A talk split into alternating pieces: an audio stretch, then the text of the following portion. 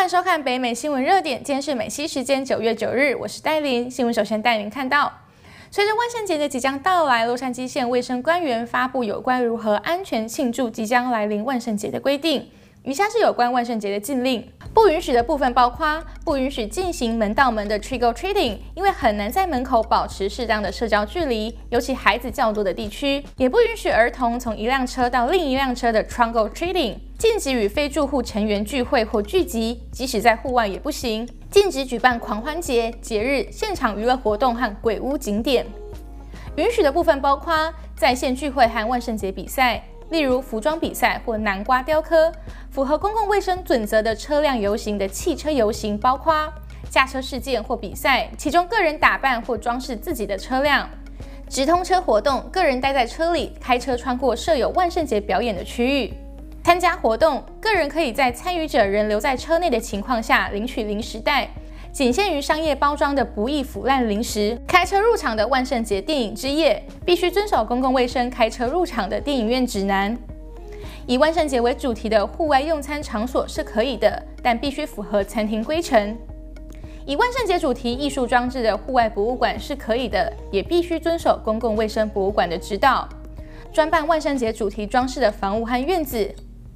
特别注意的是，迪士尼乐园、好莱坞环球影城等当地主题公园都因疫情大流行而取消了年度和备受期待的万圣节活动。民众们千万不要多跑一趟，也要特别留意今年的万圣节规定。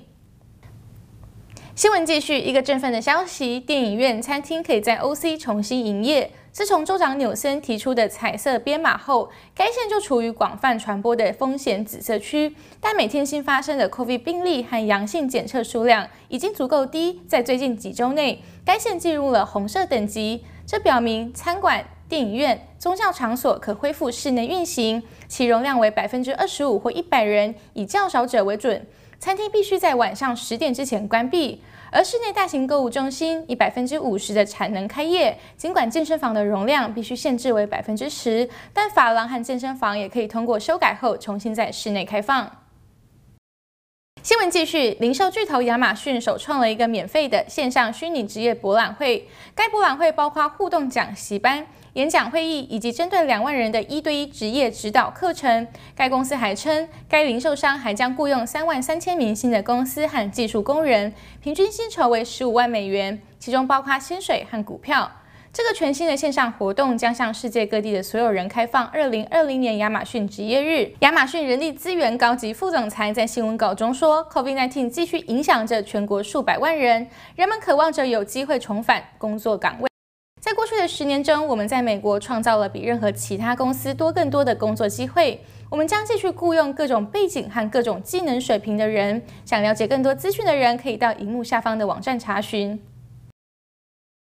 焦点继续，又一间餐厅歇业消息。Belfry Sonthofu 是洛杉矶经营时间最长的韩国餐厅之一，到至今已经有三十四年的经营。但前几日宣布，因为不敌大流行的冲击，这间大人小孩都爱的餐厅将于九月二十号关闭。在洛杉矶韩国城这里有最有名的正宗韩式豆腐锅，辛辣浓郁的味感之下，还能品尝到豆腐的香嫩软滑，加上鲜甜可口的海鲜，被封为洛杉矶第一豆腐锅。吸引了许多远道而来的韩国明星，更能三不五时遇到好莱坞明星。不大的店面里时常星光闪耀，让前来吃饭的食客们惊喜连连。此次歇业的消息一出，大家都深感惋惜。